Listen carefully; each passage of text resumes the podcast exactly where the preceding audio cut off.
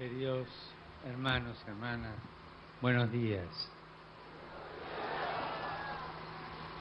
No podía dejar Bolivia sin venir a verlos, sin dejar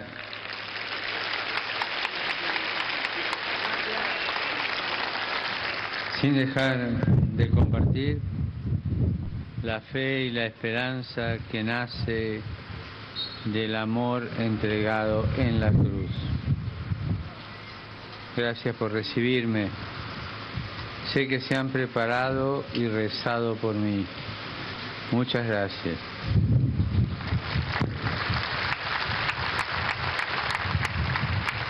Las palabras de Monseñor Jesús Juárez en el testimonio de los hermanos que han... Mientras no se me vuele la cabeza no hay problema. En el testimonio de quienes intervenido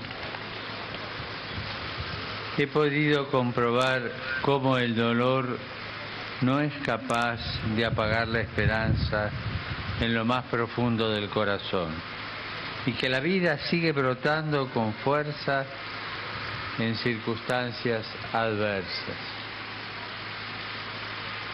¿Quién está entre ustedes? Podrían preguntarse. Me gustaría responderles la pregunta con una certeza de mi vida, con una certeza que me ha marcado para siempre. El que está ante ustedes es un hombre perdonado, un hombre que fue y es salvado de sus muchos pecados. Y es así como me presento. No tengo mucho más para darles o ofrecerles, pero lo que tengo y lo que amo, sí quiero dárselo, sí quiero compartirlo. Es Jesús, Jesucristo, la misericordia del Padre. Él vino a mostrarnos, a hacer visible el amor que Dios tiene por nosotros. Por vos, por vos, por vos, por vos, por mí. Un amor activo, real. Un amor que tomó en serio la realidad de los suyos. Un amor que sana, perdona, levanta, cura, un amor que se acerca y devuelve dignidad, una dignidad que la podemos perder de muchas maneras y formas, pero Jesús es un empecinado de esto, dio su vida por esto, para, para devolvernos la identidad perdida, para revestirnos con toda su fuerza de dignidad me viene a la memoria una experiencia que nos puede ayudar. Pedro y Pablo, discípulos de Jesús, también estuvieron presos, también fueron privados de la libertad.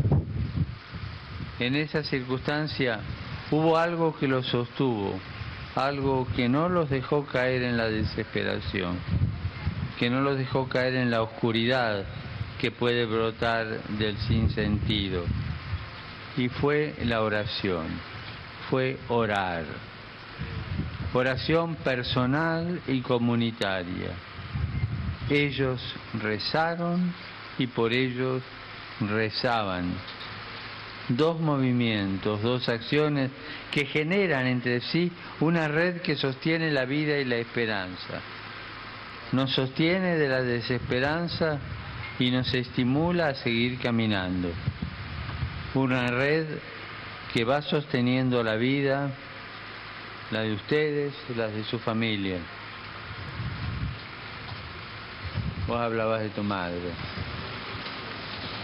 La oración de las madres, la oración de las esposas, la oración de los hijos eso es una red y la de ustedes que va llevando adelante la vida.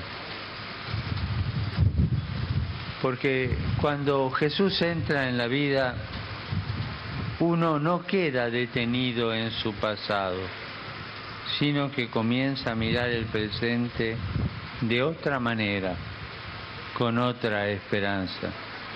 Uno comienza a mirar con otros ojos su propia persona, su propia realidad. No queda anclado en lo que sucedió, sino que es capaz de llorar y encontrar ahí la fuerza para volver a empezar. Y si en algún momento estamos tristes, estamos mal, bajoneados, los invito a mirar el rostro de Jesús crucificado. En su mirada todos podemos encontrar espacio, todos podemos poner junto a Él nuestras heridas, nuestros dolores, así como también nuestros errores, nuestros pecados, tantas cosas en las que nos podemos haber equivocado. En las llagas de Jesús encuentran lugar nuestras llagas. Todos estamos llagados de una u otra manera. Y llevar nuestras llagas a la llaga de Jesús. ¿Para qué? Para ser curadas, lavadas, transformadas, resucitadas. Él murió por vos, por mí, para darnos su mano y levantarnos charlen, charlen con los curas que vienen, charlen, charlen con los hermanos y las hermanas que vienen, charlen, charlen con todo aquel que viene a hablarle de Jesús. Jesús quiere levantarlos siempre.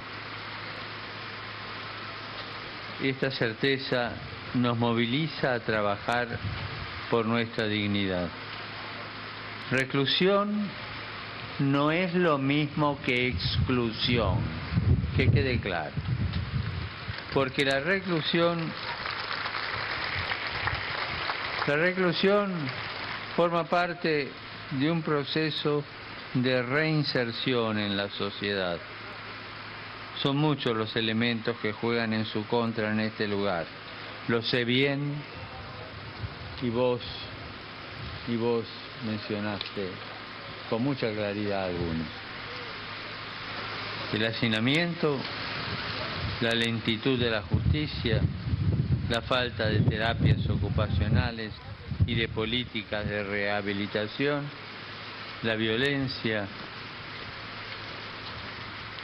la carencia de facilidades de estudios universitarios,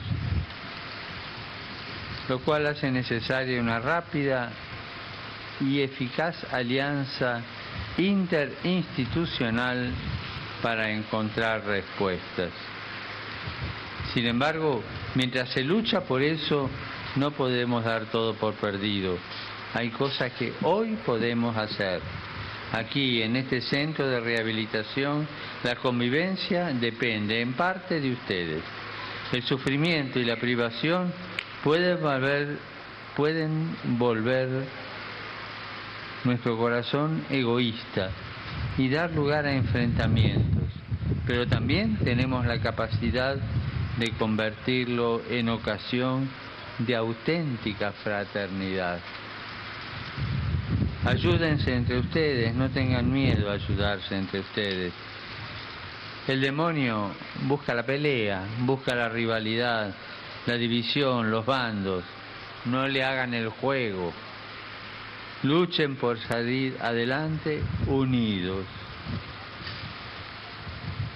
Me gustaría pedirles también que lleven mi saludo a sus familias. Algunos están aquí.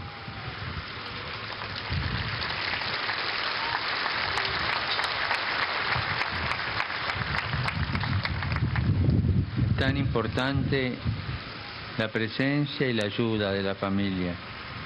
Los abuelos, el padre, la madre, los hermanos, la pareja, los hijos, nos recuerdan que merece la pena vivir y luchar por un mundo mejor. Por último, una palabra de aliento a todos los que trabajan en este centro, a sus dirigentes, a los agentes de la policía penitenciaria, a todo el personal. Ustedes cumplen un servicio público y fundamental. Tienen una importante tarea en este proceso de reinserción. Tarea de levantar y no rebajar, de dignificar y no humillar, de animar y no afligir. Este proceso pide dejar una lógica de buenos y malos para pasar a una lógica centrada en ayudar a la persona.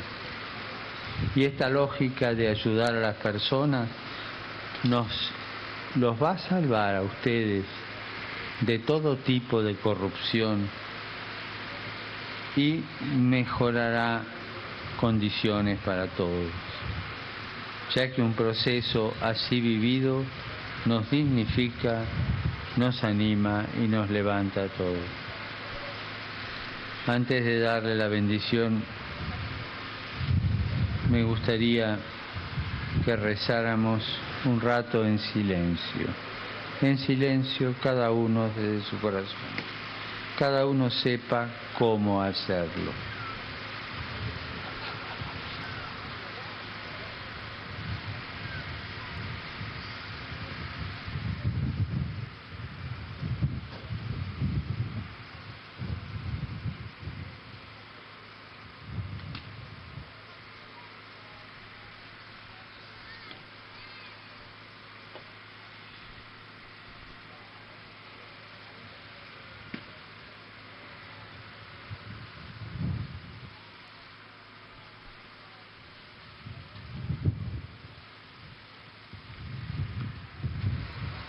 Por favor, les pido que sigan rezando para mí, porque yo también tengo mis errores y debo hacer penitencia.